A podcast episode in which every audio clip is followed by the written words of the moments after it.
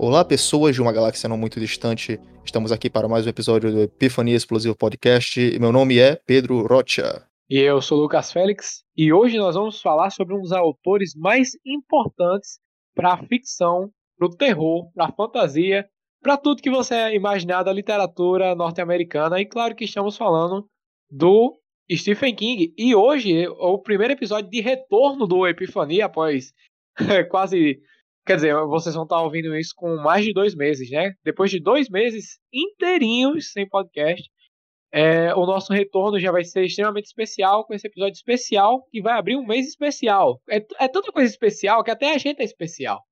É, e a gente, esse, esse mês, vamos abrir.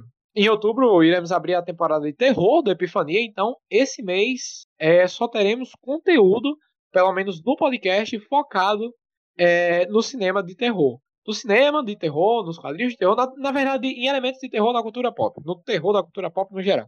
E o, o contemplado, o contemplado para iniciar isso tudo, não podia ser ninguém mais, ninguém menos que o nosso queridinho Stephen King. Nós vamos falar um pouco sobre suas obras literárias, sobre seu, suas, suas adaptações para o cinema, e principalmente eu acho que dá para pontuar muito sobre as principais obras, né? Porque tem algumas obras que não assistimos, nem lemos nenhum tipo de material, porque na verdade nem, é, nem às vezes é por falta de interesse, mas também por falta de tempo, e também a gente esquece de muita coisa diariamente, então. O velho filho da puta tem mais de 70 livros, gente, publicados. então é muito difícil a, a gente ter assistido tudo ou lido tudo, porque além disso, ele é simplesmente o autor mais adaptado. Cara, não tem como, não tem como ter visto tudo. Pois é. Mas um dia, quem sabe, né? ver pelo menos metade. Vamos lá é, iniciar este episódio especial e. Só para não perder o costume. Roda a vinheta.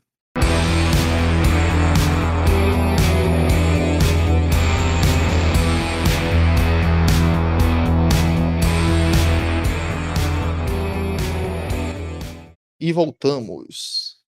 Então, Félix, vamos começar falando sobre as obras literárias em si, e a gente vai falando, aproveita e fala um pouco das adaptações cinematográficas referentes a elas.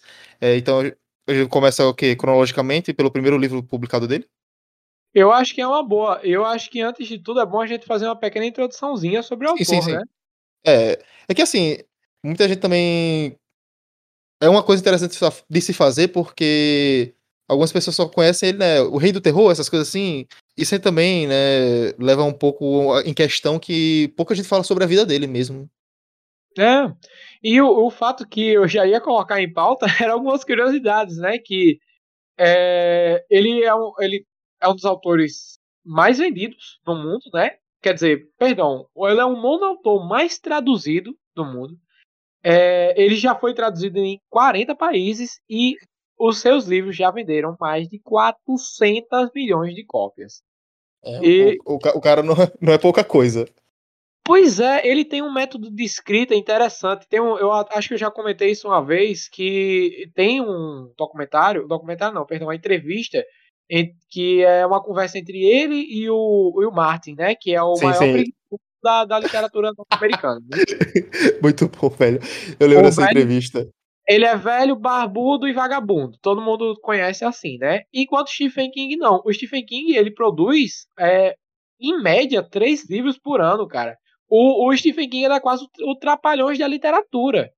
E só esse ano também ele já publicou dois livros, né? Se eu não me engano. Então. É, o Contos de Fadas, o Depois. Não foram. Ah, não, foram dois, foram dois. O Billy Summers eu acho que é do ano passado, é do ano passado. Pois é, então o cara tem que, 75 anos e não para de trabalhar, cara. Ele já é rico, já é milionário, mas ele faz isso porque gosta. Provavelmente, né? Porque não tem outra explicação. Prolífico demais, ele é um cara extremamente pro, prolífico. E é interessante a gente já falar um pouco sobre a vida dele, porque a gente pode ver um pouco da, de onde é que veio esse carinho que ele tem pelo terror, sabe? Porque, é, por exemplo, eu, tanto eu quanto você, somos duas pessoas que gostamos demais de terror. Eu, eu perce... Assim, uma coisa que é bem perceptível entre o pessoal, assim, que tem um apreço muito grande por cinema ou pela arte no geral, é que tem muita gente que gosta de terror. É um ponto em comum. Parece que é, todas as tribos se juntam quando é para falar de terror. Embora ele também seja um gênero extremamente renegado, né? É, é um, um, gênero que é que sofre vários estigmas, muito preconceito. Tem gente que acha que terror é só violência pura, que não serve de nada e tal. E realmente alguns filmes de terror são extremamente descartáveis, embora divertidos, né? Mas é bom chamar a atenção que o Stephen King, quando era criança, é, ele. Assim, um dos primeiros contatos que ele teve com o terror foi quando ele pegou uma caixa de revistinhas da AC Comics. Se vocês não conhecem, caros ouvintes, o que é AC Comics, a AC Comics era a maior editora de quadrinhos de terror que existia.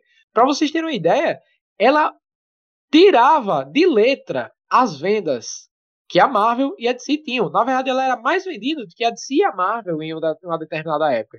E por causa da própria DC Comics, é, de toda a polêmica que gerava os quadrinhos dela, que eram extremamente ousados para os anos 50, que aconteceu a criação do Comics Book Authority, que a gente pode fazer um, um episódio especial depois para falar para vocês, que foi a censura dos quadrinhos, né?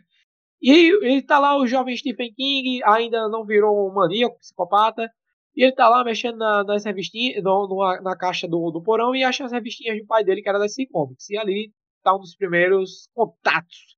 Sabe aquela ceninha do 2001 Odisseia do Espaço, quando é, o, o, macaquinho ele pega o, o, osso e começa a bater, ele transforma em uma ferramenta? É essa... Específico, cara, que específico. Essa é a cena, é o pose da lua do Stephen King. é quando ele pega esse Comics as HQs da DC Comics. E a mãe dele achava aquilo uma porcaria, e isso é natural para as pessoas da época, sabe? E é o que veio a ser homenageado posteriormente na carreira do Stephen King, são essas, essas revistinhas da, da DC Comics. É, mas, fazendo um pulo Ah, sim, é uma coisa que é bom a gente falar, gente. É, o pai dele foi comprar cigarro. Então, Ih, Stephen, Pois é, todo, todo super-herói ele tem, uma, ele tem uma história triste, né? Alguém de, tem que ter deixado eles. E o pai do Stephen King foi comprar cigarro e nunca mais voltou. Não Cara, voltou. Mas, mas também é sempre problema com o pai, né? Sim, claro, né? A mãe. Cara, é porque quem escreveu o filme do Stephen King foi o Steven Spielberg, entendeu? que tá, o cara tinha um puta problema com o pai.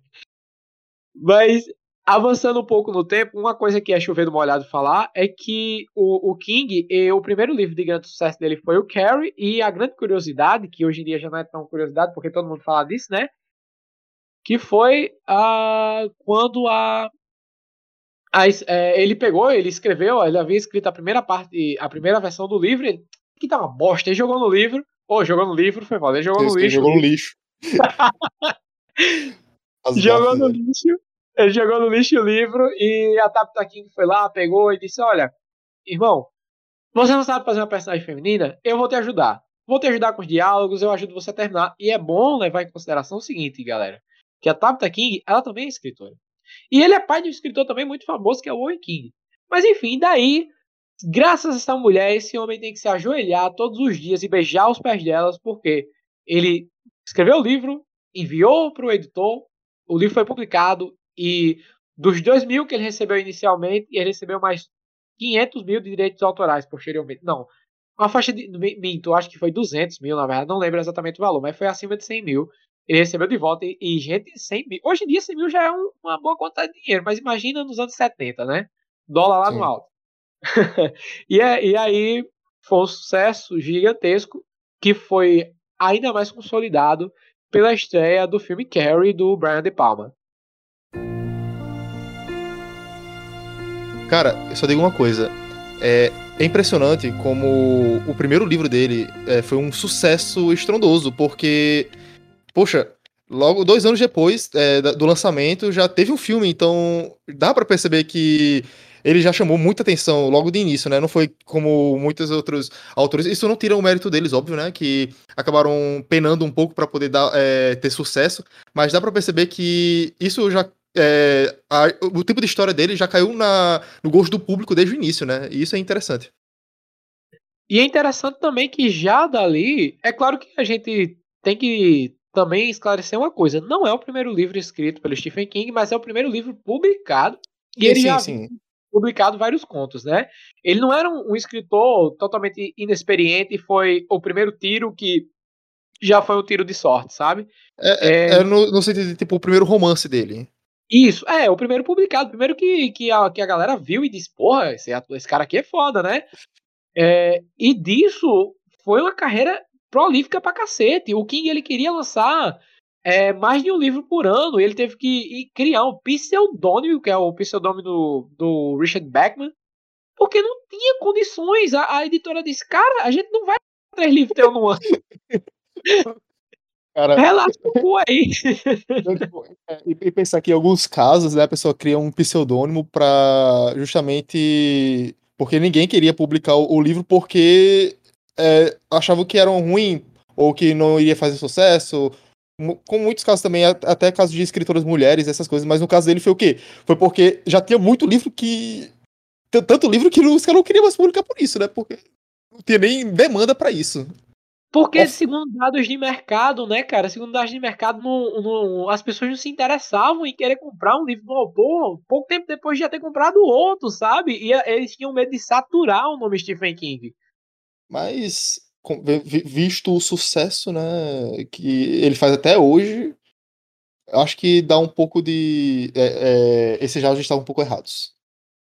Pois é, e o Carrie já foi um um puta. Assim, a gente pode até questionar a questão da qualidade do livro e tal. Dá para se sentir a, a inexperiência do King ali no livro, mas você já vê um cara que tá demonstrando ter boas ideias, sabe? Ele pode não ter aquela mão ótima que ele tem para desenvolver personagens e diálogos que a gente vai ver posteriormente, mas ali já vai desfrutando aquele ator legal que a gente vai conhecer, esse grande mestre do, do, do terror americano. Não só do terror, né? Mas é porque assim, a gente conhece ele principalmente nas histórias de terror, mas ele também trabalha com outros gêneros. Mas, cara, assim, é interessante que no Carrie já vai ter elementos próprios do autor que a gente vai ver durante outras tantas obras, que é a, a mistura da crítica social, né, com o terror, com a ficção, porque você já tem ali a, a, a, crítica ao cristianismo como todo, a, a, ao cristianismo não, perdão, ao fanatismo cristão é uma coisa que é presente em todas a, em todas não, perdão, na maioria das obras de Stephen King, porque é bom a gente levar em consideração que ele é um cara que cresceu no Maine, que é uma, que é faz parte da, de regiões, de cidadezinhas rurais dos Estados Unidos em que a, a religião era muito forte, era muito predominante. E havia muito preconceito de, das pessoas religiosas daquela região. E o King ele queria explorar isso nos livros dele e ele fez isso muito bem em vários livros. É, é, é, além disso, personagens caricatos, né? Mas é uma caricatura, uma caricatura proposital e que ele vai tentando quebrar com esses estereótipos durante a trama, porque ele, o, o King ele gosta muito de brincar disso. Ele pega personagens que você já conhece muito bem, um tipo de personagem, né? Uma tipologia de personagem famosa é conhecida pelo público no geral, só que aí do nada ele vai destruindo isso, sabe? Ele vai quebrando ao passar do livro. Eu acho isso super legal. E, e, e, as metáforas, né? O, o King ele gosta muito de fazer metáforas com os livros dele. A metáfora para depressão, alcoolismo, e no caso da Carrie, é a metáfora para para puberdade, né? Ou a forma como os poderes dela é, eles aparecem justamente é, quando ela menstrua, né? Acho bem legal a, a telecinese, né? Sim, e, e, sobre o filme, você acha que foi uma boa adaptação de 76? Cara, eu acho o, o filme do Brian De Palma um puta filme, cara. Eu acho que é um filme que. Eu acho que é a melhor adaptação de Carrie, de longe. É, eu acho que é ainda uma das melhores adaptações de, dos livros de Stephen King. E eu gosto muito, cara. Eu gosto muito do, da visão do De Palma. É um pouco chovendo molhado elogiar esse livro, porque esse filme que diga, porque é, é, dirigido por um dos meus diretores favoritos, e ele é um filme muito bom. A cena do baile da Carrie é muito icônica, pô. E você tem o outra volta antes dele, dele emplacar nos embalos de sábado à noite. Pô, de outra volta no terror, eu fico, eu fico lembrando até da, daquelas questões, né? Que tem muitos atores que, tipo, começam assim no terror, ou pelo menos começam a, a ter um certo reconhecimento, emplacar um pouco no terror. Aconteceu com ele, né? Com o John Travolta, com o Johnny Depp também. Sim, sim, o Johnny Depp numa hora do pesadelo, né? Sim. Eu acho bem legal, eu gosto muito do Carrie. O que é que você acha do Carrie de 76? Cara, eu gosto da adaptação e eu até me senti meio mal por ter assistido esse filme depois de ter assistido o remake de 2013. Porque quando eu assisti aquele filme, eu achei uma bosta. Aí depois eu assisti o de 76 e fiquei, caramba, me arrependi de ter feito isso, porque eu, eu não, não. Tipo, eu gostei do filme de 76, só que eu não tive é, a questão, aquela questão de brilho, deslumbre que seria se eu tivesse visto aquilo como o, início, né? Como a primeira vez. Mas é muito difícil, porque Carrie, a história de Carrie é muito conhecida. É muito difícil você pegar a Carrie sem saber de nada, sabe? Não, eu, eu, claro que eu sabia de algumas coisas, mas eu tô falando no sentido de tipo. De ver aquelas cenas novamente e de uma forma melhor, só que fica aquela questão de comparação e também é, ter aquele sentimento de que. de brochar, né? Porque quando eu assisti o 2013, eu brochei. É, nada, Não, contra, nada contra o, os atores envolvidos, a produção em si, mas realmente não é um filme muito bom em si. Eu e... também não acho. Não. E eu, quando fui assistir o de 76, eu fiquei, caramba, tipo, esse aqui é muito bom. Só que eu, eu, eu, fiquei com aquele sentimento de pensar, caramba, se eu tivesse visto aqui essa cena específica pela primeira vez aqui, teria um sentimento totalmente diferente. Teria sido mais impactante, né? Eu sei como é, eu sei como é. É, é pode ser engraçado isso que eu vou dizer, mas é, eu vi a versão do Psicose o remake do Guns Van Sant antes da versão do Alfred Hitchcock. É bizarro dizer isso, mas eu vi essa versão antes porque passava no, no, na Universal e eu não conhecia naquela. Eu tinha uns 12 anos na época, era 11, e eu não conhecia a versão do Hitchcock. Oh, e eu não sabia que tinha mais de uma versão de, de Psicose. E eu fiquei assistindo achando que tava vendo o filme original. Meu Deus do céu. Bizarro. Imagina a, a, situação, depois a pessoa percebendo a merda que fez. Só depressão, só depressão. E, e, de, e depois de Carrie, né, vieram um, um, trilhão de adaptações de Stephen King, porque também veio um trilhão de livros dele, né? Essa época entre 70 e 80, para mim, é o ápice total do Stephen King, que é, na minha opinião, é ali que tá pelo menos as obras, talvez não as melhores escritas, mas as mais marcantes, sabe? Porque é ali entre 70 e 80 que vai sair os livros dele que são mais falados até hoje. E um que é legal a gente comentar, que foi adaptado, é o A Hora do Vampiro, do Toby Hopper. Ah, não. A Hora do Vampiro. ah, velho, esses títulos portugueses é foda. Pois é, e olha que é foda porque o nome original da obra é Salem Slot. Aí no Brasil, A Hora do Vampiro como entregar a porra do spoiler, né, da, do plot twist da história no título. Pois é, e o pior é que o livro, até chegar na página 100, você não sabe que é uma história de vampiro. E é, isso que é foda. E eu, eu não, não, não, escondo esse título aqui, porque se você for agora, agora mesmo, comprar o livro lá na Amazon, aonde quer que seja, retire o a Amazon, porque eles não estão pagando a gente pra isso. Mas se você for lá na sua livraria e for comprar o livro, é, vai estar tá lá escrito Salem. Aí, opa, legal, não tenho mais de spoiler. E embaixo vai estar tá escrito originalmente publicado como A Hora do Vampiro. Porra, ótimo, ótimo, com certeza. Nossa senhora. Assim, eu não posso opinar muito sobre esse livro porque eu ainda não o li, né? Mas tipo, eu gosto muito dos livros de Stephen King. Eu, assim, apesar de não ter lido tantos, mas eu pretendo ler outros, é, questão de que eu já vi muitas adaptações dele. E como eu gostei das adaptações, pelo menos algumas, né? Então dá para ter uma noção de que os livros devem ser bons, é, pelo menos a maioria. Então, mas tipo, A Hora do Vampiro eu não li ainda, então não posso opinar muito sobre ele. Então, cara, assim, o que é interessante a gente trazer sobre A Hora do Vampiro, é principalmente eu que li, e é um dos meus livros favoritos do Stephen King, é que o livro, ele ele é como se fosse um, uma reimaginação do Drácula nos tempos atuais. Considere tempos atuais como é, o Maine dos anos 70. E é bem legal e tal, vai contar ali. Tem isso que o Stephen King também, a outra característica forte dele é de reunir um grupo que você não imagina que vai estar junto em um, em um filme, sabe? Eu acho que é bem. Acho que é bem legal isso. Sim, sim, a gente vê isso se repetir várias vezes, né? Conta comigo, é, caso é, são contos, né? Mas, enfim. É, também tem It, várias outras obras em si. Sim, a própria Torre Negra, que, pra, que é uma das coisas que eu mais gosto que o Stephen King fez, né? A saga Torre Negra tem um grupo improvável de, de aliados ali. Eu acho bem legal. E eu gosto muito, eu, eu acho bem legal essa reimaginação que o Stephen King faz. E eu acho que, ao contrário de Carrie, ele já é um livro muito melhor, sabe? É um livro que tem um ritmo melhor, ele é um livro que tem personagens mais interessantes. É, só que eu acho que a, a imagem do Kurt Barlow, que é o vilão, né, que é o vampiro, eu acho que ela é mais icônica na, na adaptação dos anos 70, que a gente pode fazer várias críticas em questão da, da série hoje em dia, de, dessa adaptaçãozinha que foi feita para TV não se sustentar tão bem como um todo, mas em questão da dessa homenagem que eles fizeram ao Nosferatu, no visual do vampiro, eu acho que foi muito bem feito, sabe? Eu acho que foram muito felizes nisso, porque eu acho que o vampiro é muito mais icônico na, na, na hora do vampiro adaptação para TV do Toby Hopper do que no, no livro, sabe?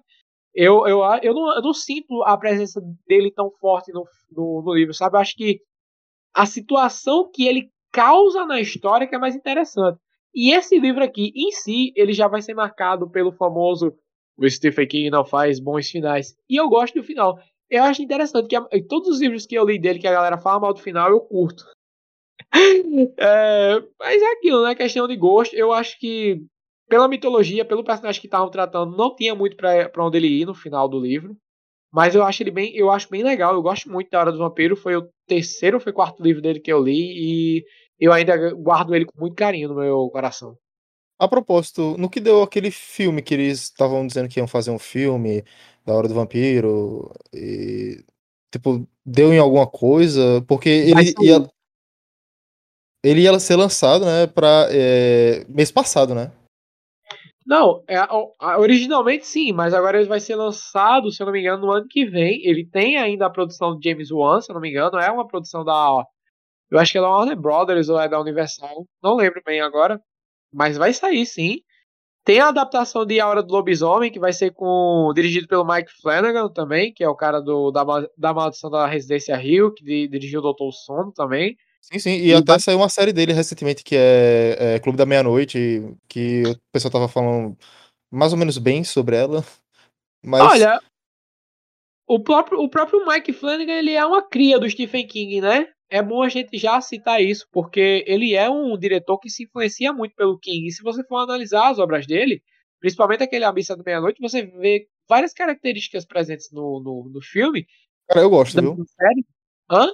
Eu gosto de Missa da Meia-Noite. Muita gente falou mal sobre essa série, mas eu gosto porque, cara, eu acho que é o texto que pega, sabe? O, os diálogos, o texto em si, as alegorias, as metáforas completa, é, completamente, eu acho que me pega muito, sabe?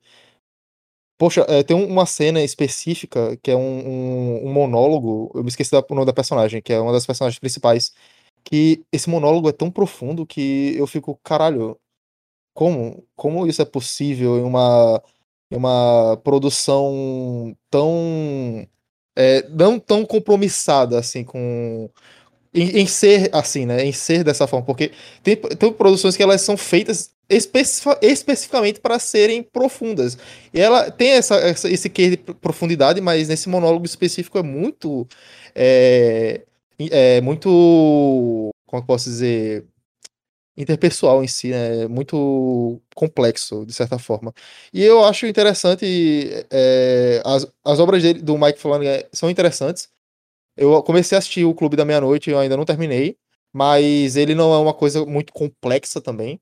É uma trama simples, mas que ela é apegada muito ao texto. E eu acho que isso ele tira de letra, pelo menos. Tem como dizer isso. O, o, próprio, o próprio King, ele, ele é muito isso também, sabe? Sim. Se você pensar, as histórias do King, elas são extremamente simplórias. Simplórias não, perdão, simples. Simples. É, simplório é um termo negativo. É, é, porque simplória seria, seria como se fosse uma, uma merda, né? Mas as histórias dele não são. Mas dependendo da história, realmente é simplória, viu, Pedro? Porque normalmente, dependendo da história, realmente, ele é, pega é, uma, uma vamos, vamos considerar que ele também é, fica querendo colocar muita coisa, muito livro em um só e dá para perceber uma queda em alguns momentos, né? Mas, enfim. Pois é, pois é. Tem umas que é realmente, realmente é simples no, no sentido negativo mesmo. Mas a maioria das histórias dele tem um fio narrativo muito simples, sabe? Só que a, o desenvolvimento dos personagens de Stephen King normalmente são muito bons. Porque ele cria pessoas muito reais, sabe? Pessoa, não em todos os livros, claro. E é o, como eu sempre falo são personagens estereotipados que ele vai dando uma, uma certa é, veracidade para eles, para os diálogos dele, para as discussões deles, para os problemas que eles passam. Eu acho muito legal, tipo, que ele sempre traz algo muito que está relacionado com a nossa realidade para o texto daqueles personagens.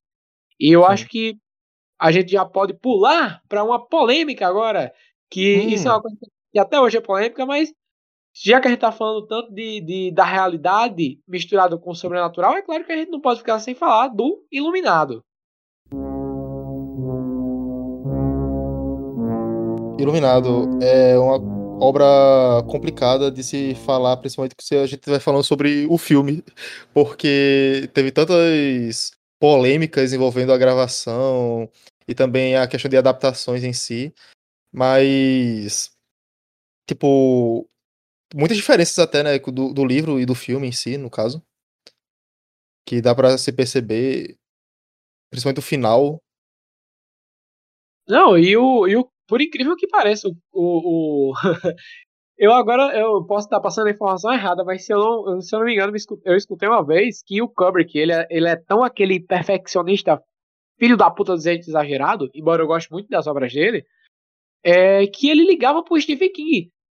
Tipo, era meio assim, sabe? É, King, King, eu tive uma ideia, eu tive uma ideia pro roteiro aí, o Stephen King. Caralho, mas são três da manhã, porra, não podia esperar até outro dia. Não, não, mas é a ideia genial que eu tive aqui. E eles ficaram se bicando por muito tempo e acabou que o Kubrick cagou pro King, porque o Kubrick ele era um filho da puta, e isso é uma coisa que a gente não tem como negar aqui, né? É, e, e, assim, Olha, do meu ponto de vista, para mim que leu Iluminado, Pedro também leu Iluminado, eu acho que ambas as obras são muito boas. E eu acho que são muito distintas também, sabe? Por mais que elas tenham é, algumas semelhanças, eu vejo que basicamente o Kubrick ele fez com a obra do King a mesma coisa que ele faz com as outras obras que ele adapta também dos livros, que é eu vou pegar a ideia que tem no livro e vou fazer algo totalmente novo pegar a ideia e fazer do meu jeito. Né? É, tipo assim, olha, peguei, peguei, peguei a sinopse. Nossa, muito boa essa sinopse. Vamos fazer essa porra. E ele fez, sabe? Eu, eu acho que o Iluminado do Kubrick é muito bom, sabe? Eu acho que é um puta filme mesmo. Eu acho que é um terror psicológico muito bom. Sim. Já o livro do King era mais aquele, aquela é meio que uma fantasia sobrenatural e tal. É, eu acho assim que uma cor que, eu, que os tanto que se você for analisar o livro ou, e o filme, você vai ver umas, umas discrepâncias gigantes.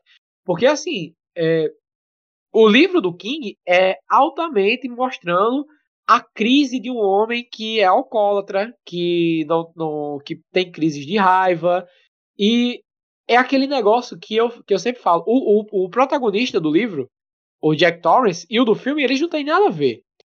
O do livro, ele é um cara comum, sabe? Ele não é uma pessoa necessariamente ruim, mas ele é uma pessoa que tem os problemas foda, tá se tratando, tá largando a bebida, que é o que causa grandes problemas na vida dele, e tá tentando se tornar uma pessoa melhor e vai sendo atiçada pelos espíritos, pelos seres do Overlook, pelos fantasminhas não camaradas, e Sim. vai começando a, a, a, se tornar um instrumento da, da, de toda aquela áurea maléfica do Overlook. Já o, o, o, o filme do Kubrick, a primeira vez que o Jack Torrance se aparece, você pensa o seguinte: Meu Deus do céu, essa família tá fodida.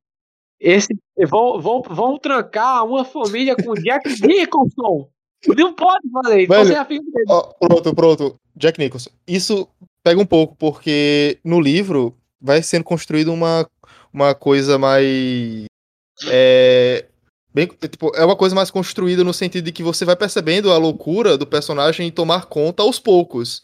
Mas no filme já fica escancarado desde a primeira cena, porque o Jack Nicholson é louco, cara.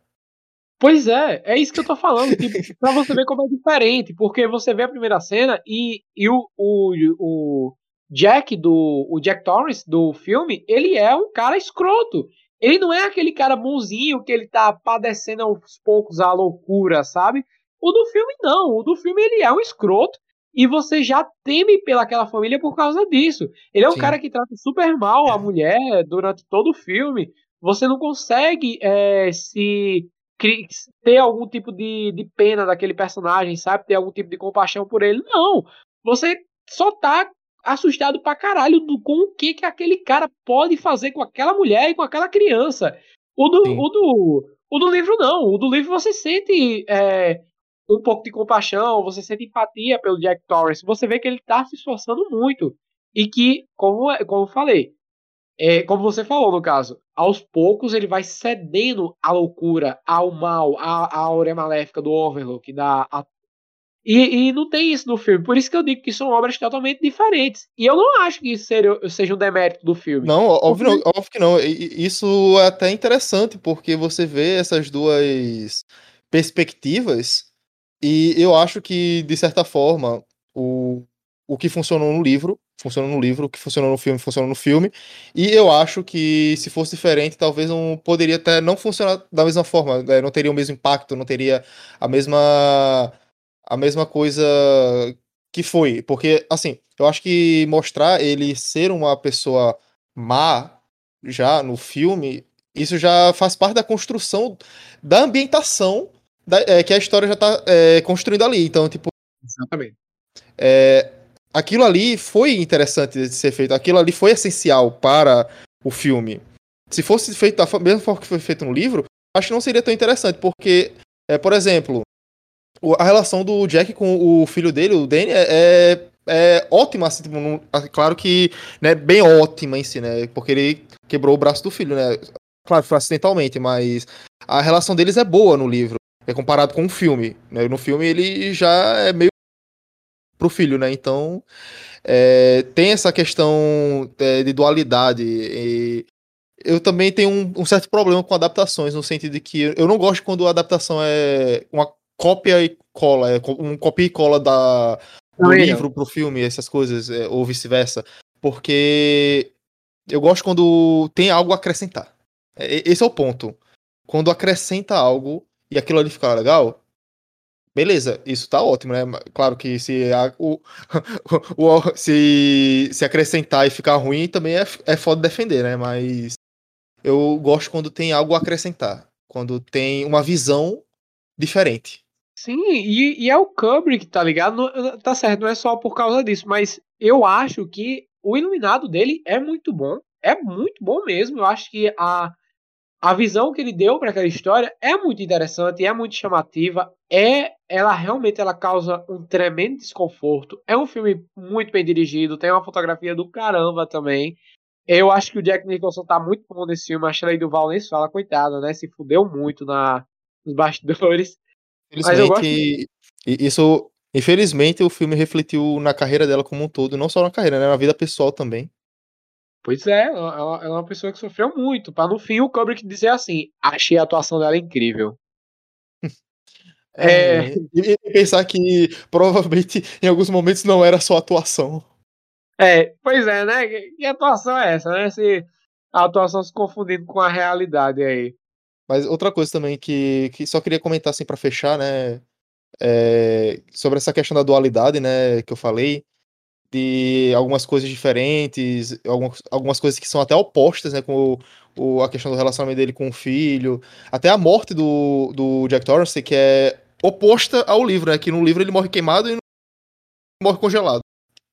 Sim, eu acho muito legal. Eu, eu, eu, adoro isso, sabia? Eu adoro que parece que o, o King e o Kubrick eles estão brigando, sabe? Parece que é. Sim. Parece que eles estão realmente muito puto com o Hotel Kubrick. Olha, na porra do final do teu, do teu livro, essa merda desse hotel pega, pega fogo, né? Pois tu vai ver o que é que eu vou fazer. Vai ficar congelado debaixo de um bocado de neve, seu, seu escrotinho. Mas é, é isso, né? É dois caras que não cresceram, né? Dois gênios que não cresceram, principalmente o Kubrick, sabe? Sim. É... é. Chega a ser engraçado. E posteriormente, posteriormente não, assim, na verdade, os anos 80 ele foi um ano. Ele foi um ano não, ó, foi, foi foda. Foi uma década marcada por muitas adaptações de Stephen King. E eu acho que é bom a gente citar, é, pelo menos também aqui, uma que é, é dirigido por outra adaptação, dirigida por outro mestre do terror, outro grande diretor, que é o David Cronenberg. E ele dirigiu nos anos 80 A Hora da Zona Morta. Ah, não. A Hora da Zona Morta é foda, cara. Ai, brasileiros. Mas é um filme, assim, que eu fico triste de ter visto o filme, porque eu queria muito ter lido o livro antes de ver o filme. Porque a história da Zona Morta é muito legal, cara. É muito legal. Eu não cheguei a ler o livro ainda, tenho muita vontade de ler, mas a versão do Cronenberg eu acho interessante, embora eu acho que ele é um filme é, que ele tem uma. Cara, como é que eu posso explicar? Ele tem uma ele tem um roteiro meio truncado, sabe? Ele, ele é um filme que parece que é uma coletânea de três episódios de uma série. Porque acontece três histórias com pouca conexão durante o filme, sabe? Tem a primeira história, a segunda história e a terceira. E simplesmente, por mais que o filme seja muito bom, eu acho que a, a atuação do Christopher Watts é, é muito boa nesse filme. Eu acho que o personagem do John Smith ganhou uma cara muito legal pelo Christopher Watts, que é outro que dizem que. Christopher Watts? Christopher Walken, perdão, Christopher Walken. As gafas. É, misturei o, os atores, é porque o nome é muito parecido. É, enfim, ele tá lá e ele brilha muito. Outro personagem que não tem nada a ver com o do livro, mas que é muito bom, eu gosto muito desse filme eu tenho muito carinho por esse filme também, embora eu acho que ele não seja um filme tão bom assim. Embora eu acho que ele é. Ele, ele é uma história muito legal. Quer dizer, há uma história muito legal no filme, embora ele não seja tão bom. Mas é anotado, também... anotado para ler o livro depois ou assistir o filme, eu ainda não vi também. E não vamos spoiler. Podem perceber que a maioria dos livros aqui, de filmes, a gente não tá, a gente não tá dando spoiler. A gente, é, a, a, gente falou mais a questão do Iluminado em que é quase como é, é conhecimento popular quase de que é. do final da trama em si. Essas obras que todo mundo conhece a história, a gente não tá nem aí para dar spoiler, sabe? iluminado. Agora essas, esses filmes e tal que foram ou séries, esses filmes ou livros, perdão, que com o tempo foram se perdendo do imaginário popular, é, que não são tão famosos quanto eram antes, é, é legal a gente ocultar um pouco dos spoilers. Em 80 tem outro. Nossa, tem mais um filme do Stephen King com o nome de A Hora, que é A Hora do Lobisomem. E, e tipo assim, eu, eu gosto muito do livro. É, e ele e, e a, fizeram uma adaptação que ela é bem conhecida pelo pessoal que cresceu nos anos 90, começo dos anos 2000, porque passava muito no SPT no cinema em casa. É, e é legal, sabe? E mesmo eu acho, olha, eu vou dar até uma dica para quem está ouvindo, eu acho que talvez seja uma porta de entrada legal para Stephen King, porque é um livro super curto e é um livro que Sim. você já dá para identificar algumas coisas interessantes do autor. Eu até estava você... comentando, eu ia comentar porque são 127 páginas, é um conto, ele é considerado conto ou novela pela quantidade de páginas? Olha, a galera chama de, de, de considera como uma novela, mas eu acho que lendo ele, você percebe que ele na verdade é, tá mais pro conto, sabe? Sim. Porque tipo, você sentou para ler e umas duas horinhas você termina de ler o livro. É bem, bem rapidinho mesmo, aparentemente. Nossa, demais, demais. A não ser que você tenha lendo uma vontade da porra, aí você não vai ler tão. Pensei até em ler depois também, porque realmente tô meio complicado de leituras esse ano. É um livro gostosinho de se ler, é, é um livro até legal para tirar da ressaca literária, ele é um livro rápido, cru. Ele tem uma narrativa assim, que embora tenha algumas características do King, como a já citada é, crítica que ele faz ao fanatismo religioso, a brincadeira que ele faz com figuras religiosas dos Estados Unidos, é, e também um personagem improvável, né? um herói improvável, que é o protagonista do livro, é um menininho cadeirante, é um menininho deficiente. Acho bem legal. Eu gosto muito do Stephen King, ele dá, ele dá voz para esse tipo de, de personagem, sabe?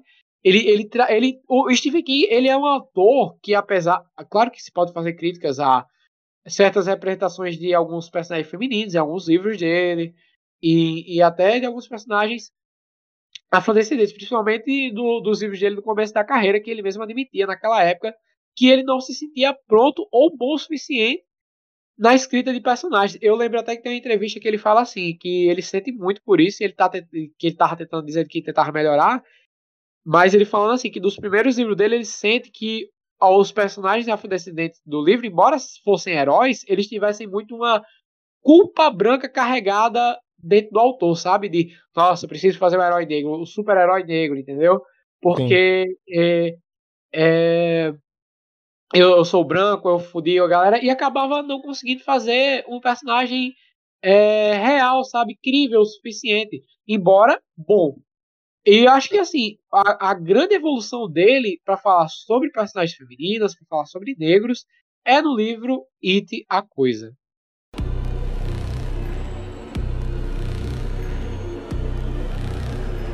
Olha, e o It, é, esse é legal pra gente falar porque a gente, eu e Pedro, tanto vimos as, as adaptações como lemos os livros. E Sim. eu acho que é um livro do cacete. Ele é um livro muito bom, muito bom.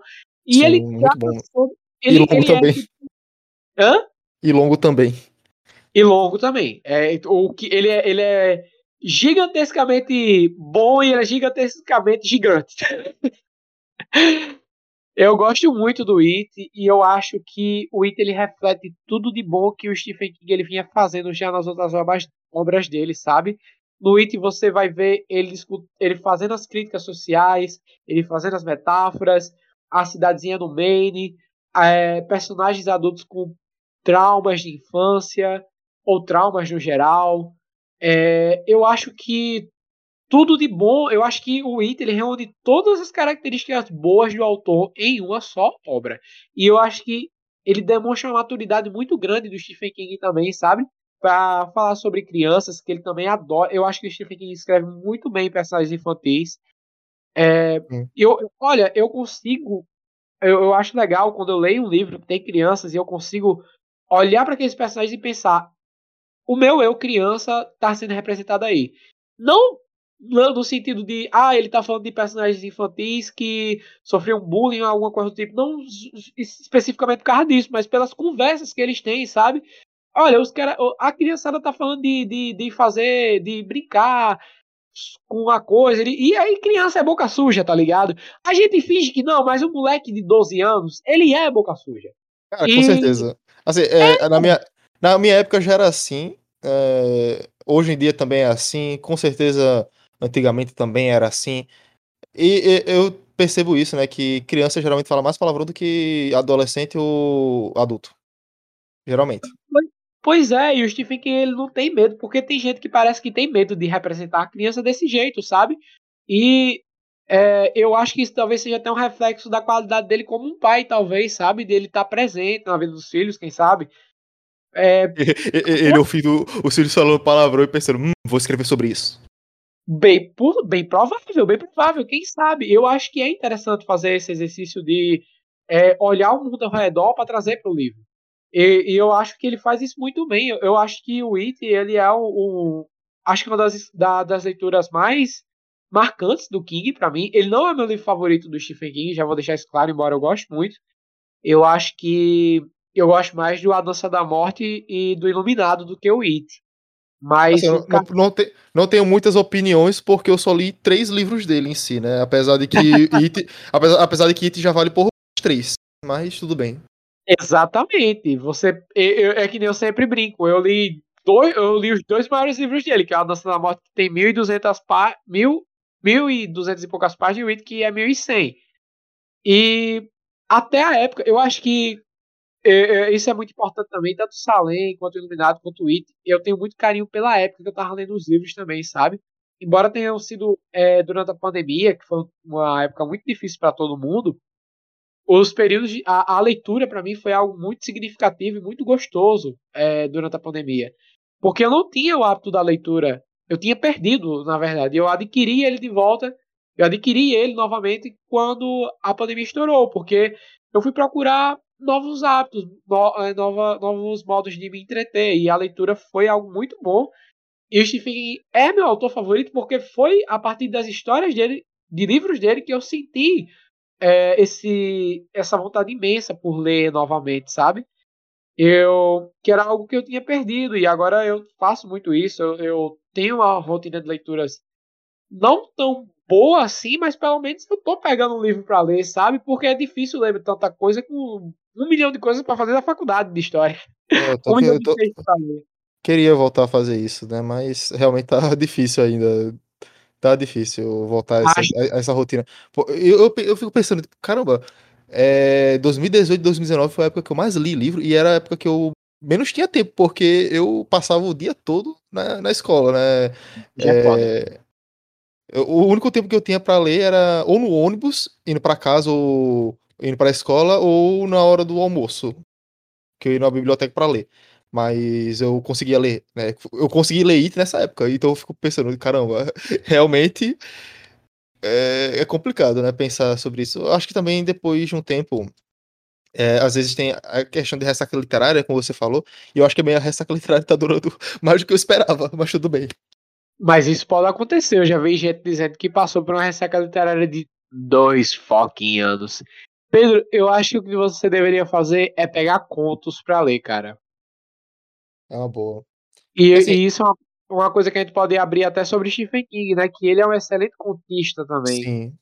Eu acho que você poderia pegar continhos dele, contos curtos, sei lá, cinco páginas, às vezes uns contos de 30. Pode, a gente pode começar a trabalhar, a ler alguns contos da, dos, da época dos Pulps. E foi legal falar dos Pulps, porque o, o Stephen King ele é um autor também, além do SC Comics, ele é muito fruto dos Pulps também, né? Dos livros Pulps. Porque é ali que vai nascer o H.P. Lovecraft, o Robert E. Howard, e, nossa, claramente você vê Lovecraft nas obras de Stephen King, principalmente em It, por exemplo. O final do It é totalmente Lovecraftiano. É toda aquela questão da. É, como é que pode... Cara, eu esqueci agora a palavra. Pode ver esse negócio de Alzheimer. Eu acho que eu devo ter, Yeah. né? Não sei. De seres indescritíveis, de alienígenas. como- Alienígena, essas coisas. A a única coisa que eu acho meio bizarrinha é a questão da, da tartaruga, mas eu perdoo. Eu, eu não tenho problema com a tartaruga. A única coisa que me incomoda muito nesse livro, muito, muito, tem, eu, tem duas coisas que me incomodam nele. Eu acho que a terceira parte do livro, que volta para os adultos, sabe? Que tem, eu acho, 200 páginas. Eu acho que é a parte do livro mais. Não é, não é que ela seja é, ruim necessariamente, mas é que o Stephen King ele vai fazendo uma coisa que para mim às vezes é meio maçante que é você, ele já, você já imaginar o que é que ele vai fazer. Cara, e quando ele faz isso, ele se e ele demora muito naquilo e a cena em si não é tão recompensadora assim. Às vezes é chato, porque por exemplo, ele quando quando vai fazer essa parte do It que eu tô falando, que eu acho que é a parte 3, eu, ele fica revisitando o trauma dos personagens. Ele vai de um de cada vez. Todos os protagonistas. E, as, e algumas cenas, algumas dessas, é, dessas visitas aos traumas são muito interessantes, mas outras não. Porém, por mais que essa parte seja a mais lenta do livro, em seguida vem a parte 4 e a parte 5, que é frenética pra caramba. Que o Stephen King, ele- isso é outro, outra característica dele, né? Que o livro dele é tipo lento, lento, lento, lento, e os finais é tipo, olha, é, agora fudeu. Então é melhor só apressar, galera. E outra coisa também interessante é que é, o livro ele não segue uma ordem necessariamente cronológica, né? Isso, eu- Uh-uh. eu- isso que eu gosto. Isso que eu acho interessante no livro em si. E até me motiva de certa forma, eh, de certa forma assim, na questão de, eh, do, do eu como autor. Porque assim, eu sigo uma ordem cronológica nas histórias que eu vou produzindo, mas mesmo assim eu sempre coloco aquele aquele famigerado flashback. Tipo, é, eu gosto de introduzir essas coisas de, de retomar o passado. E eu acho que isso me inspirou muito, né, principalmente nessa época que o Stephen King. é, que eu, quando comecei a ler It, por exemplo. né, foi justamente né, nesse, nesse período, 2018 a 2019, que foi quando eu comecei a construir esse universo é, de fantasia que eu tô criando aí. Então, eu acho que ele me inspirou muito nessa, nesse quesito de retomar o passado, de voltar pro presente, depois ir pro passado de novo, e ficar ne- nesse vai e vem, porque e aí o pessoal fica dizendo, ah, mas isso aí é, é chato, ficar retomando o passado, porque o presente que é o que importa, que a história se passa no presente, sei lá o quê. Mas é, essas pessoas se esquecem da questão de desenvolver o personagem, de desenvolver seus traumas, de desenvolver sua história, porque isso tudo é importante no livro, né? Pode ter filmes que são redondinhos que você não precisa se preocupar necessariamente com o que o personagem passou ou com o que ele sentiu, é, ou o que ele pensa em si necessariamente, né? Mas eu acho que é de extrema importância você desenvolver os traumas de um personagem, desenvolver a história do personagem, desenvolver é, os seus pensamentos, é, seus temores, tudo isso eu acho que é essencial em uma boa história. E isso Stephen King faz muito bem em muitos livros. É, It é um deles. E eu acho que isso me inspirou muito a ser. É, a, a me aprimorar como escritor também. Eu acho bem legal. E outra coisa que é o que a gente tá fazendo, né? O nosso projeto de agora, do A Hora das Sombras, ele tem muito a cara de, de dois grandes nomes do terror, né? Que a gente tá comentando agora o Stephen King e outro que a gente vai comentar. Olha spoiler aí, que é o John Carpenter. É, tem muita cara do, tanto do King quanto do John Carpenter ali no que a gente tá fazendo, sabe? No A Hora das Sombras. Eu sempre falo muito isso, que eu me baseio muito, no, principalmente no John Carpenter, mas no Stephen King também, sabe? É claro que tem o Carpenter mais porra louca no, na, no que a gente tá fazendo do que o Carpenter do Enigma de Outro Mundo. Tem mais o Carpenter de um Aventuras do Bairro Proibido. É... Como é o nome daquele outro? Acho que é Eles Vivem. Não sei se é Eles Vivem. Qual é que... Pedro, como é o nome do filme do Carpenter, que é com, com o cara com os óculos escuros? Acho que eles vivem, né? Mesmo? É. É. É, eles pronto. Vivem. É, foda pra caralho esse, esse, esse filme também. E são filmes divertidos dele e tal. E é isso. Por mais. É, a gente posteriormente vai falar do Carpenter também, mas a gente se baseia muito no King também, de fazer esses, é, essas pausas para voltar pro passado é, para poder desenvolver os personagens a partir disso, eu acho muito legal. E no Carpenter tem mais da parte do estilo de, de, de composição das histórias dele e da parte sonora também. Sim, sim. É, até um. Pessoal que já ouviu o trailer, né? Eu vou, eu vou até deixar na descrição aqui do episódio o trailer do nosso, da nossa série. E quem ouviu e quem vai ouvir agora também, vai perceber essa inspiração né, nas trilhas sonoras do John Carpenter. Pois é, vai perceber claramente, dá, dá para perceber facilmente. Outro, outro, muito, é muito legal assim, a gente falar, seria legal, tipo, eu e Pedro nesse momento falar sobre todas as obras de Stephen King, mas eu acho que como isso levaria muito tempo, é, e a claro. gente como já você vai falou, falar são, são, são mais de 70 obras, né? Então. Pois é.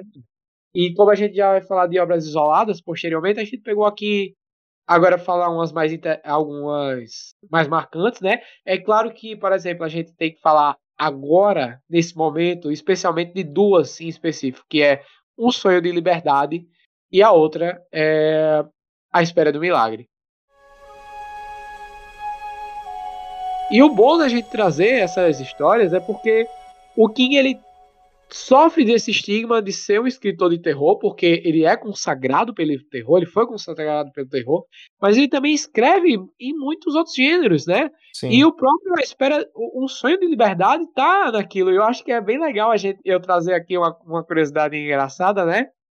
Que o King falando sobre isso uma vez, ele comentou que uma vez estava no mercado e uma senhorinha reconheceu ele. E ele perguntou: "Ah, a senhora gosta do, dos meus dos meus livros, das minhas histórias, das, das adaptações dos meus livros ou algo do tipo. Aí ela, não, não, eu não gosto dessas coisas, eu, eu não gosto dos seus livros, não, senhor. Eu, eu gosto mesmo é de histórias mais humanas, como O Sonho de Liberdade. É. Cara, e tipo, muita gente conhece é, O Sonho de Liberdade, então, e principalmente a Espera do Milagre, e tem gente que não sabe que é um é, que é a adaptação de um livro do Stephen King, cara. Nem o corpo também, né? Nem o corpo. O, o Conta o Corpo, que é o Conta Comigo, que também é uma história maravilhosa. Sim. O Stand By Me. Não, Pô, eu, eu, eu, justamente falei um amigo meu, é, um dia desse, eu acho que foi mês passado, que, que é, o Sonho de Liberdade e a Espera do Milagre são Stephen King. E ele ficou tipo, quê? Sério?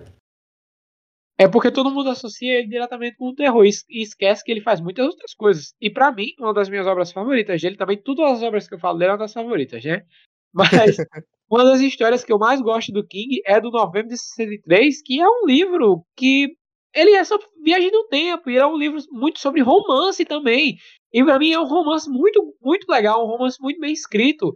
É, e é um filme de viagem no tempo, um romance, claro que tem aquelas pitadinhas de suspense, isso é legal de falar. Que até nessas obras que são, entre aspas, mais reais e mais humanas do King, tem aquela pitadinha de suspense ainda, porque é algo próprio do autor. O próprio corpo vai ter a, a, a, as características dele ali. Mas é legal a gente trazer isso, de que o King ele também não faz. Ele também faz outros, outros tipos de histórias que não se restringem ao gênero terror. E ele, ele mesmo gosta de enfatizar isso, que ele não é apenas um escritor de terror, porque ele faz muita coisa fora do terror mesmo, principalmente fantasia.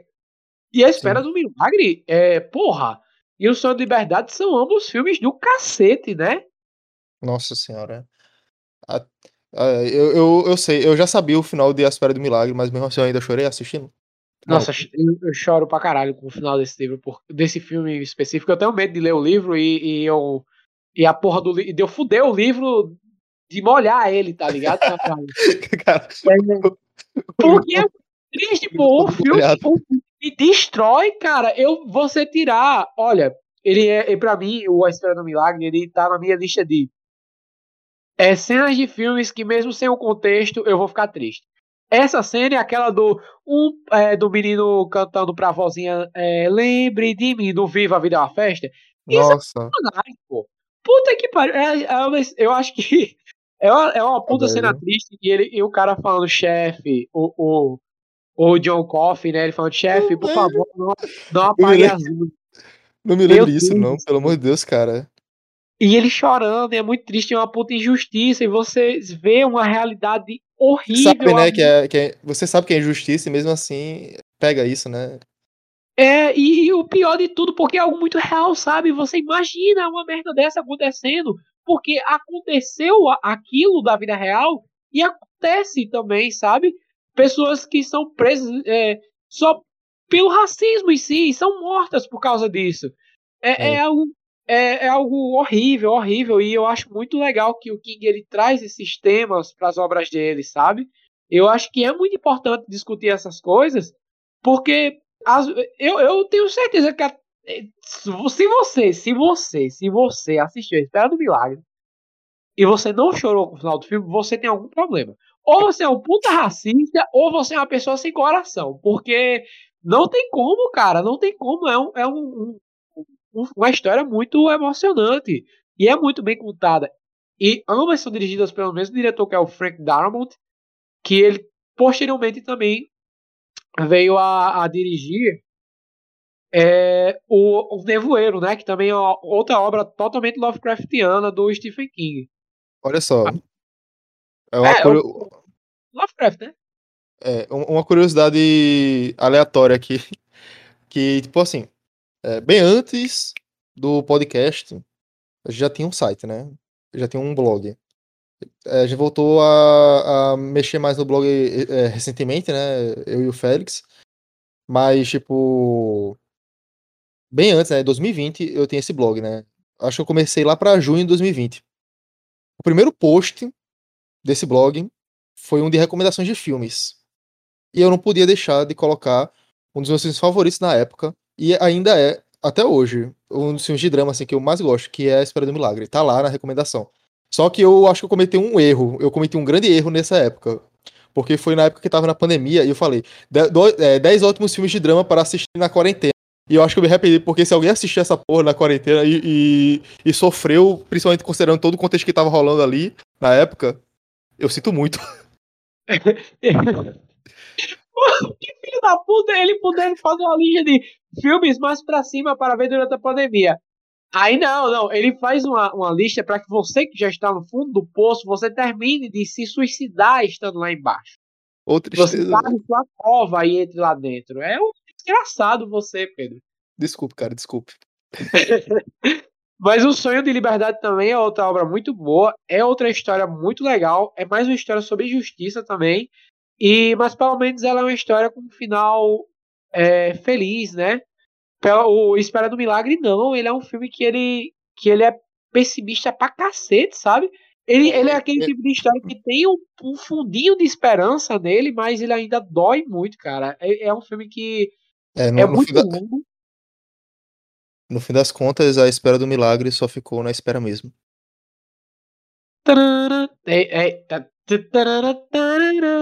Pode botar a música de Trapalhões. Pode. Tomar no cu. Cacete, boy. Esse me virou realmente o Lucas Maia do Refúgio Cult, né? Ai, ai. Virou o tiozão dos meses. ah, Cara... É, já que a gente falou do corpo, também a gente não pode deixar de falar de, de outra obra que tem um impacto, assim, que tanto, tanto o livro quanto o filme são muito agraciados, é considerado um dos melhores pela crítica, que é o Misery, do. Esqueci o nome do diretor, é Rob alguma coisa, mas não é Rob Schneider. Que Rob Schneider é o do amigo da Adam Mas é. é. ele dirigiu tanto o Corpo quanto o Misery, e ambos são. Rob Rainer. Rob Rainer, isso, isso. O Misery, ele é um livro muito bom, ele... O filme também é do caramba, e ele trata sobre esse medo que o King tinha de é, algum fã maluco dele pegar ele e fazer alguma coisa de errado com ele. ele tinha muito esse medo de que isso acontecesse com ele um dia, e ele pensou assim, hum, e se eu criasse uma personagem, uma vilã puta que ia sequestrar o, o escritor favorito dela, obrigá-la a escrever uma obra, porque ela não gostou do final do livro anterior. Olha só as referências à vida dele. É realmente, e, realmente. E manter ele cativeiro. O que é que eu poderia fazer com isso? Cara, e é um puta. Nossa, eu acho que o Misery, ele é um dos filmes mais tensos que eu já assisti, cara. Sem sem dúvidas, ele é um dos filmes mais tensos que eu já assisti. Ele tem a, o, o cara, o ator que faz o Sony do Poderoso Chefão, ele é um puta ator, ele tá ótimo nesse filme. Sim. É, acho que é James Caan, acho que é James Caan o nome do ator. Agora não me, me falha a memória, no caso. Mas é muito bom. Misery é uma obra fenomenal. E você que gosta de, do Stephen King não pode deixar de conferir esse filme, cara. É muito foda. E a Wilkes é uma vilã, filha de uma puta, que mulher desgraçada. É, ela é uma personagem. Sabe aquela personagem que você fica com vontade de entrar na tela e matar ela, entendeu? o vilão que você tem ele é tão verossímil, ele é tão real, e ele é tão escroto que você fica com vontade assim de quebrar a TV enquanto tá assistindo a porra do negócio, porque é um filme que dá aquele desconforto, aquela agonia enquanto você tá vendo. Porque sim, sim. é um ambiente reduzido, são dois personagens em uma casa e a relação entre eles dois, que é uma relação é, tóxica para um cacete, e aquele cara se fudendo o, filme, o livro o filme todo, você já tá, já tá achando que não tem mais o que fazer, e só vai dando merda, e as coisas vão piorando e piorando, piorando. É um filme do cacete, e o livro também é muito bom, gente. Não deixa de, de, dar uma olhada nessa história. Sim. Outros livros também que a gente dá pra citar, assim, só pra. Tipo, tem alguns, alguns que a gente não viu, mas também são bem é, conceituados, bem conhecidos também. Tem é, Cujo, Christine, O Cemitério. Cemitério. O Cemitério eu me privei de ver o filme porque eu quero ler o livro ainda. Aí eu não vi. Eu até hoje, gente, eu, eu realmente consegui escapar e eu não tenho nenhum spoiler na minha cabeça de O Cemitério. Eu não sei de nada do livro nem do filme, por incrível que pareça. Cara, é. infelizmente é... eu tenho. Eu já eu sei. Infelizmente não, ah. não, não consegui fugir. Eu consegui, eu tenho conseguido até hoje. Um dia eu ainda vou ler esse, esse bendito livro. Pra, e voltaremos aqui provavelmente para falar dele, quem sabe? para fazer um, um livro versus filme ou alguma coisa do tipo. Seria e eu acho que. Eu, é, eu acho que outra, outra coisa, galera. Claro que a gente vai voltar a falar de Stephen King aqui, mas acho que por fim, uma coisa. Por fim, assim, pelo menos na, na, parte literária que a gente tem que citar dele, é a Torre Negra, né? Que, segundo o próprio autor, é a Magnus Opus. E para quem não tá ligado que é a Torre Negra, é uma saga literária do Stephen King, com sete livros e um da cronologia principal, e um spin-off, no caso. E é um, uma saga de livros que se trata de um pistoleiro que vive em um tipo de mundo pós-apocalíptico, que é meio, com a mistura de Idade Média, Mad Max. É, é, um mundo assim que faz uma mistureba de tudo que você conhece da cultura pop, basicamente. E é lá nesse mundo médio também que reside a Torre Negra, que é o que o Pistoleiro está buscando para tentar salvar aquele mundo que seguiu adiante, segundo as palavras do próprio protagonista do livro. E é muito legal. E é muito legal que ele é, um, ele é um dos livros de King que, para mim, começa com uma das frases mais icônicas, né? O pistoleiro começa com o homem de preto fugia pelo deserto e o pistoleiro ia atrás. É um dos inícios mais icônicos da, do King, e eu gosto muito da, da Torre Negra. Eu tô, tô no quarto livro, vou iniciar o quarto livro, eu tô gostando bastante. O terceiro, ele tem uma pegada muito de Mad Max, e é legal a gente falar isso aqui, que a Torre Negra serve muito também pro Stephen King ele homenagear tudo que ele gosta, porque ele homenageia o western, as histórias de, de arturianas, o terror, é, a ficção científica. Ele faz um mix é, absurdo na Torre Negra que você imagina que não vai dar certo, mas dá certo. É muito legal, é muito divertido. É, tem os momentos mais maçantes, mas vão por mim, vale muito a pena a Torre Negra. Vão buscar para ler, é muito legal. E também é a, a, saga literária que conecta com outras obras do King. Você vai lendo e do nada eles fazem referência a algo que aconteceu em um livro, ou a personagem de outro livro. É, é bem legal isso. E, por exemplo, A Dança da Morte, que para mim é, um, é o meu livro favorito do Stephen King, é, é citado no, no A Torre Negra também. É, e tem o vilão, o vilão da, da Dança da Morte retorna na Torre Negra, que é o Randall Flagg, que também é considerado pelo Stephen King como o melhor vilão dele. Que a gente pode, que vocês podem conhecer como o Homem de Preto, Walter Odin. Ele tem vários nomes. É, Richard Faraday também, os nomes dele. E é bem legal, que ele tipo como se fosse uma representação de um demônio, assim, do, não do demônio especificamente, mas de um demônio e tal. Nas obras de Stephen King, ele é a encarnação do mal. É esse personagem. E eu acho muito legal a Torre Negra, eu recomendo muito. E fica a, mais essa dica pro pessoal. E eu acho que só pra gente fechar, Pedro, a gente podia comentar agora é, a, a influência do, do King na cultura pop, né, como um todo. Sim, onde, sim. É que esse, onde é que esse homem está sendo referenciado até hoje, a fama desse homem? Cara, tá em todo canto, velho. Tá em todo é, lugar. É, é, é, impossível eu conhecer alguém que, pelo menos, sei lá, que goste de um drama ou pelo menos de terror, né, em si, que não conheça ele, cara. Que não conheça alguma obra dele. É impossível, cara. Pois é, o ponto que o cara ele é conhecido, as referências a, Stephen King na cultura pop são muito fortes. São muito fortes porque ele, a, além de, de você ver a influência dele em outros autores, como no Mike Flanagan, a gente pode ver as influências dele na, no Stranger Things, principalmente no Stranger Things, a gente pode Sim. ver muito das características do Stephen King lá. É... A, a, base da trama né, dos adolescentes. E... Igual. É, é, igual, né? É. Igual a It, igual ao corpo, é, é muito parecido. Você vê claramente que tem que os caras que escreveram aquilo é, são tem muito carinho pela obra do King, que eles gostam muito daquilo. É, e não só isso, né? Você vai ver o Stephen King em jogos, você vai ver na porra toda, vai ver os Simpsons fazendo referência a, a eles também em quadrinhos também. Pô, Stephen... esse negócio aí dos do Simpsons. Pô, assim, o, o Stephen King, se eu não me engano, ele já apareceu, né? Assim, um episódio dos Simpsons. Mas eu fiquei lembrando aqui, caralho. É, que o, o, o Stephen King deve ter visto assim. Ah, tá aqui o filme dos Simpsons. Deixa eu assistir aqui, né? Aí veio aquele negócio lá da cúpula, essas coisas, e hum, e se eu fizesse um livro sobre isso? E o pior é que o Sob a Redoma, ele saiu depois do filme dos Simpsons. Só que é um livro muito grande pro Stephen King ter escrito tão rápido, sabe? Pô, é... dois anos, cara. Dois anos eu acho que ele conseguia. Ele não consegue. Ele não consegue. Será, ele não consegue. Juro pra você. Eu, eu, eu, quero saber até hoje como é que foi isso, então, pô. Como é que. Foi uma coincidência muito grande, mano. É, diz Stephen King que ele tinha a base dessa história desde os anos 70, mas não sabia o que fazer com ela. Hum. Aí, por coincidência, ele fez esse bendito desse livro. Esse livro ele chegou às bancas em 2009, né? Se eu não me engano, acho que é 2009. Sim, dois anos depois do filme dos Simpsons. É, é esquisito. É, é, é, no mínimo esquisito. É no mínimo suspeito.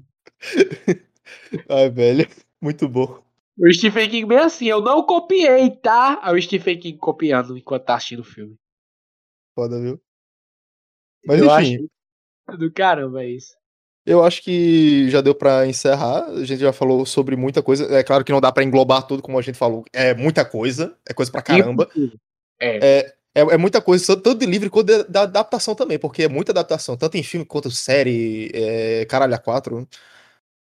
É muita coisa, cara. Ele Acredito é um... que, que pra fechar a gente podia fazer um top 5 aqui de adaptações de Stephen King. Já que top 5 de livro não ia dar pra fazer, né? A gente podia fazer de, de, de filme, pelo menos. É, acho que dá. Cara, começa aí se você quiser. Ô, seu filho da puta. É. Vamos começar pela quinta colocação, né? E eu acho que na quinta colocação não poderia estar outro filme que não fosse It a Coisa, né? Eu acho que em quinto lugar eu colocaria It a Coisa. É, em quarto eu colocaria o Iluminado. Em terceiro eu colocaria A Espera de um Milagre. Em segundo lugar, eu colocaria Misery. E em primeiro lugar, é claro que eu colocaria um dos melhores filmes de todos os tempos, que é O Sonho de Liberdade. Não, não tem outro filme pra estar tá aqui, sabe? E olha que é só o top 5. Tipo, se fosse fazer um top 10, daria pra fazer facilmente. Mas esse é o, nosso, esse é o meu top 5. E o seu, cara? Em quinto lugar, eu vou colocar Christine. Em quarto, eu vou colocar o Nevoeiro. E terceiro, Iluminado. Aí aqui me pegou um pouquinho. Porque eu gosto muito do Sonho de Liberdade, mas eu acho que o que me pegou muito foi a questão do, do sentimento, né? Porque por mais que a história, uma história seja melhor que a outra, se uma, se uma me, me fez, como é que eu posso dizer, é, sentir mais do que outra, aí eu já vou preferir aquela, tá ligado? Uhum. Então, o Sonho de Liberdade fica em segundo lugar e A Espera de um Milagre em primeiro. Ô Pedro, agora que eu lembrei de uma coisa, você tá meio esquecido mesmo, você em quinto, já que você não lembra muito de Christine, você podia ter botado Carrie. É, mas. Assim, é um filme bom, mas eu acho que. É questão de sentir. É, aquele negócio do, do, sentir, né? Eu acho que eu sentir mais o, o, o Christine do que Carrie mesmo. Pode dizer, Pedro, pode dizer que você tá fazendo média porque a gente tá se baseando muito na obra do John Carpenter e a gente gosta muito dele, tinha que ter alguma coisa dele aqui. Pode falar, Pedro, pode falar, eu sei. Que... tá As referências. Ah, As quem, sabe, quem sabe, quem sabe. Nossa, é, foi muito legal falar sobre Stephen King, mas eu queria comentar só uma coisa. Você viu que o John Carpenter ele falou que quer adaptar o Mass Effect pro cinema?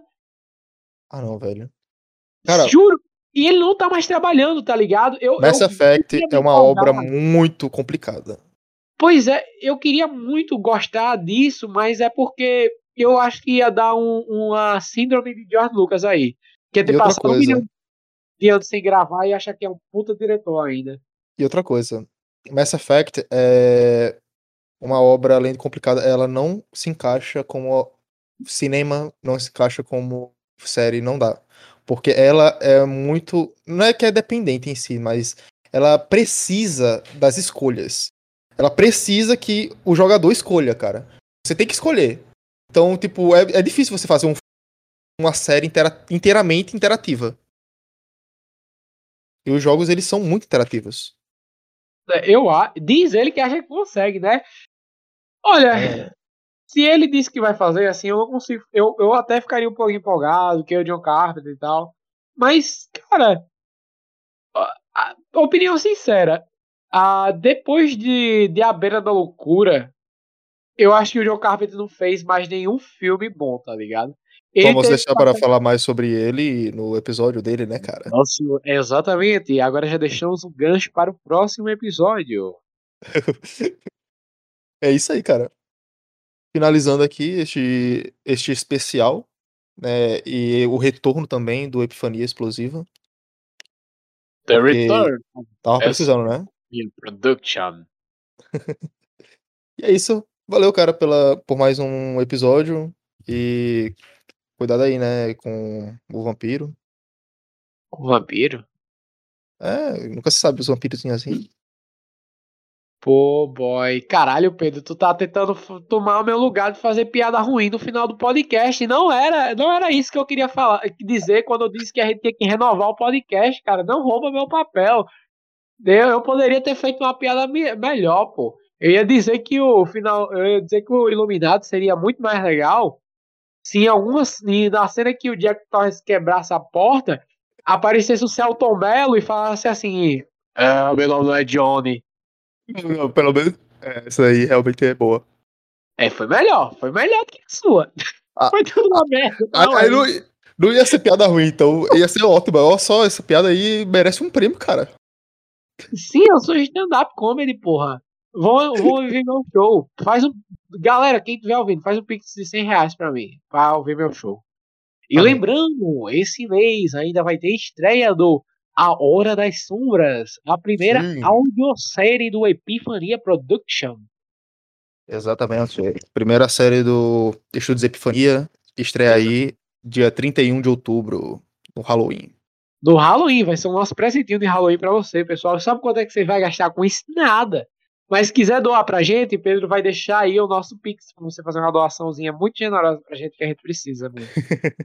Eu vou deixar, vou, deixar o link do, nosso é, financiamento coletivo da Hora das Sombras, caso você queira fazer uma doação mesmo só para apoiar ou também é, comprar algum, algum item que estamos oferecendo para brindes, né, de de como é eu posso dizer recompensas de certa forma, né? Porque você só vai pagar, você paga, mas você também recebe alguma coisa, né? Em troca, isso é interessante. Gente, por favor, compra logo essa porra. Ele não tá me pagando. Eu tô trabalhando dentro de um porão há 30 meses. Eu não estou suportando mais. Tem uma porra de, de, uma, de uma. Eu tô amarrado, gente. Eu tô, tô amarrado no porão. Eu tô todos os dias tendo que escrever roteiro sem receber nada. Trabalho análogo à escravidão, gente. Por favor, faz, faz uma doação simbólica de 200 reais aí. Sim, sim, por favor. Senão amanhã não vai ter comida, viu? ai, ai. Vamos fazer isso pelas crianças, pra acabar com a fome no mundo. Here's Johnny.